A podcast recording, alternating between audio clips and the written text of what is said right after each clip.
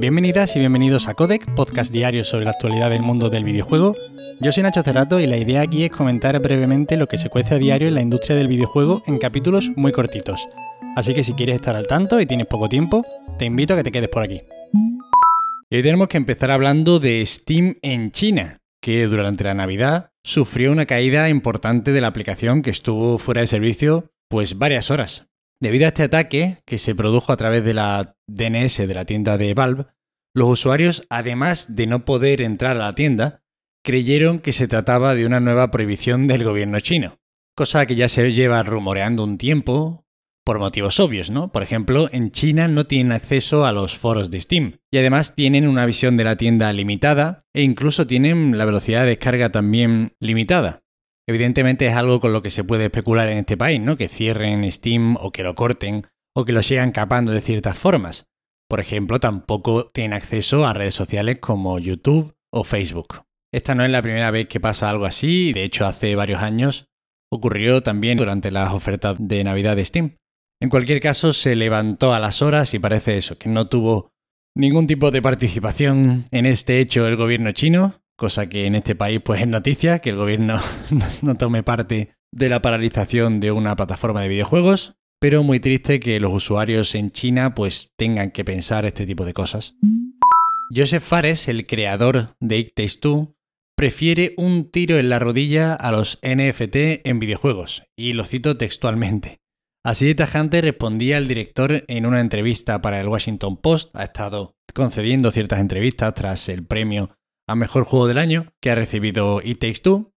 Y evidentemente esta pregunta, este tema de conversación ha surgido en varias de estas. Se agradece desde aquí que este señor se muestre tan crítico con las compañías que están aceptando incluir estos elementos que actualmente pues son puramente especulativos y desde luego no tienen ningún tipo de justificación lúdica ni nada que se le parezca en sus títulos. Y está muy bien el hecho de que una figura importante en la industria, como es actualmente Joseph Fares, critique la inclusión forzada y artificial de ciertas mecánicas en sus títulos por el mero hecho de que los jugadores se gasten dinero real en ellos.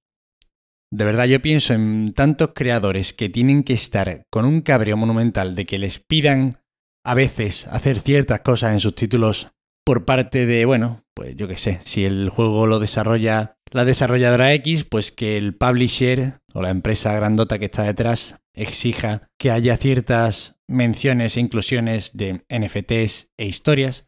Hace poco, de hecho, salía una noticia muy curiosa, creo que sobre el último Nier, en el cual había una puerta por la que se accedía al contenido de un DLC y delante de esa puerta pues había un robot que arrodillado te pedía disculpas por no dejarte pasar e incluso se sentía tan mal consigo mismo que se autodestruía al acabar la conversación. Lo cual, evidentemente, era Yokotaro, el creador de Nier, hablándole al jugador y diciéndole de alguna forma, mira, he tenido que hacer esta mierda, no quiero hacerla, me han obligado y de verdad te pido disculpas por incluirla en mi juego. En fin, las perversiones de, de este sector. Y ahora una noticia que me entristece muchísimo dar y es que Everwild podría haber tenido un reinicio de su desarrollo, según Jeff Grab. El insider especializado en Xbox comentaba en su podcast que el título habría eso, vuelto a empezar de cero debido a que era un auténtico desastre.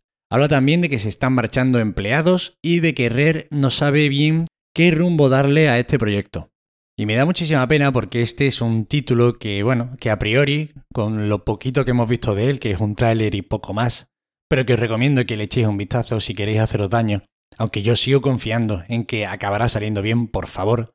Es un título con una estética maravillosa, como prácticamente todo lo que hace Rare, ambientado como en un mundo abierto con criaturas fantásticas, del que realmente no se sabe muy bien cómo se juega, pero yo me conformo con que me dejen pasear por ahí y aunque evidentemente esto no es oficial, es una filtración, Jeff Grab suele tener bastante credibilidad. Tiene un balance claramente positivo en cuanto a filtraciones, sobre todo eso, de, de, Microsoft y de Xbox.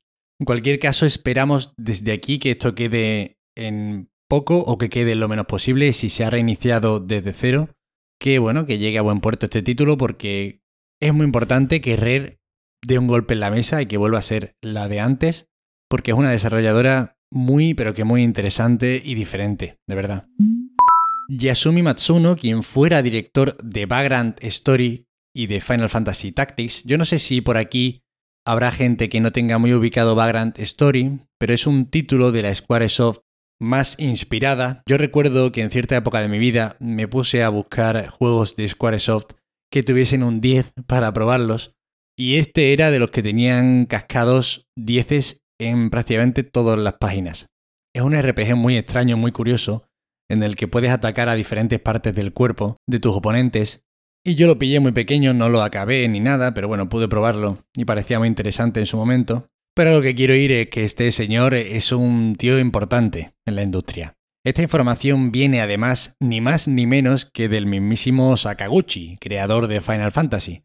Así que podemos darla como bastante fiable y la daba en el contexto de entrevistas para Famitsu y 4Gamer, donde varios creadores hablan de lo que esperan para 2022 y cosas así, ¿no? De expectativas. Y entre estas cosas, pues Sakaguchi menciona que Matsuno está escribiendo una nueva historia y que tiene muchísimas ganas de saber de qué trata. Aquí podría en realidad tratarse del remake de Final Fantasy Tactics y que simplemente estuviera enriqueciendo la historia o reescribiendo ciertas partes. No sabemos nada, yo quiero pensar que será algo nuevo, pero en cualquier caso habrá que estar atentos. Y bueno, ya estamos a 3 de enero y tenemos los juegos del PS Plus de este mes. Persona 5 Strikers, Dirt 5 y Deep Rock Galactic. De nuevo, otro mes. otro mes duro para el PS Plus.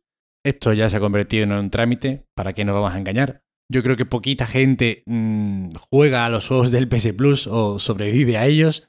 La mejor noticia que se ha dado últimamente referente a este servicio es que el Final Fantasy VII que regalaron en el Plus de hace meses podía jugarse en Play 5, se podía actualizar a la versión de Play 5.